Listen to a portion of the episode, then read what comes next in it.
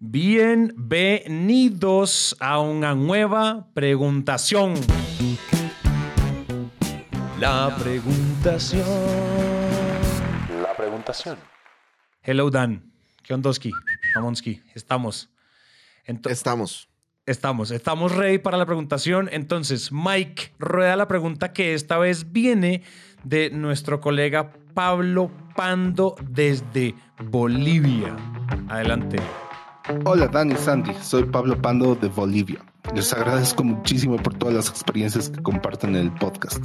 Muchas de ellas me fueron útiles para afrontar varios negocios y acuerdos que tuve que hacer. El DISC es la herramienta que cambió mi vida, me, me hizo ver el mundo de otra manera y sobre todo las personas que están a mi alrededor. Pero bueno, voy a la pregunta. Actualmente me encuentro en un periodo de transición de carrera. Si bien muchas veces necesité vender, pero no era en el corazón de mis actividades. Entonces quisiera saber cuáles son sus recomendaciones para una persona que está buscando su primera posición en ventas. O sea, qué darle mayor importancia, qué no, qué tipo de empresas pueden ser convenientes, qué cualidades encontrar en un líder de ventas o en el entorno, sugerencias para poder identificar estas cualidades.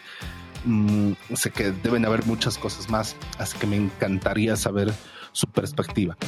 También estoy consciente que mucha de esta información está dispersa en todos los episodios del podcast y podría aplicar también para responder estas preguntas, pero me encantaría saber ahí sus recomendaciones, pero para alguien desde la perspectiva de que esta persona está dando sus primeros pasos en esta área. Bueno, me despido rápido porque creo que ya me pasé del minuto. La mejor de las vibras siempre y un gran abrazo a la distancia. Lo tenemos. Wow. Eh, Se puso emocional al final. Un gran abrazo para ti, Pablo, también. Oye, ¿quieres empezar? Yo tengo algunos comentarios sobre los temas, pero creo que tienes carnita y creo que estás que te hablas eh, para, para dejarle harta proteína a, a Paul Pando.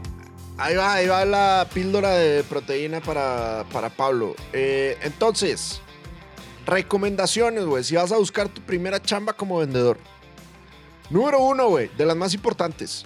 Busca comisiones sin techo. Sin techo. Por el amor de Dios, busca un lugar donde no haya límite en los ingresos, que haya un plan de compensación chévere. Por más de que te intenten manipular y de que te digan que te vas a ganar mucho dinero y aunque haya techo, tú no hagas caso, güey. O sea, los parámetros de plata los estableces tú, no los establece tu empleador. Entonces, pues ojalá, Pablo, tengas mucha sana ambición y quieras ganar mucho dinero y estés en un lugar en donde puedas ganar mucho dinero. Segunda cosa que yo te recomendaría, y es una cosa que yo hago eh, cuando yo voy a contratar a alguien, busca que te dejen trabajar en la empresa por una semana. güey. Tú un periodo de prueba de más allá de, de un, de un ejercicio, ¿no? O sea, generalmente las empresas te prueban con un assessment práctico que no sé, máximo dura una mañana o, una tarde. Pero es la, la cantidad que todos tenemos de amigos que les pintaron una cosa y que luego llegaron a trabajar y se dieron cuenta que la realidad era otra, pues es, es incontable. Entonces, mi sugerencia es, logra trabajar en la empresa, aunque sea tantito, güey, aunque sea tres días que logres trabajar en la empresa, para realmente ver la dinámica del trabajo y del, y del equipo y de tu jefe, sería muy cool. Tercera, pídeles permiso para entrevistar a tu equipo, que te dejen entrevistar a los colegas y que te dejen hacerles preguntas difíciles. Yo eso le digo a la gente que estoy contratando, yo les digo, por favor, entrevista al equipo y pídeles que te digan las cosas buenas de trabajar en Sandler Dan Macías, pero que te digan lo feo también, güey. Que te digan que a mí se me ocurren ideas nuevas cada dos segundos, que te digan que soy malo comunicándome, que te digan que Teresa y yo nos agarramos de la greña en todas las reuniones de planeación estratégica, güey. O sea, que te digan la, la verdad, güey, para que, para, que, para que sepas a lo que te estás metiendo. Entonces, mi sugerencia es, muy probablemente ellos no te van a hacer ese planteamiento, tú haz el planteamiento, que te dejen entrevistar al equipo. Cuatro, busca un líder que te dé herramientas. En tus entrevistas con él, pregúntale, oye, tú como, como gerente comercial, como coach, como cómo procuras ayudar a tus vendedores. Y pues a ver qué te dice, ¿no? A ver si, no, pues yo doy libros, hacemos juego de roles, eh, les pagamos capacitaciones, yo los acompaño. Si te dice cosas reales, chévere. Pero si se queda como, eh, eh, yo les hago seguimiento, güey, pues probablemente es un líder que lo único que hace es, ¿qué onda? ¿Cómo vas con la cuota? ¿Qué onda? ¿Cómo vas con la cuota? Y eso no es lo que estás buscando.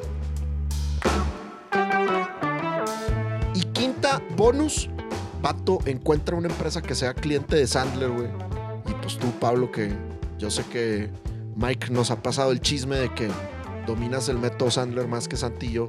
Así que creo que eso te puede ayudar para hablar el mismo lenguaje como un comercial.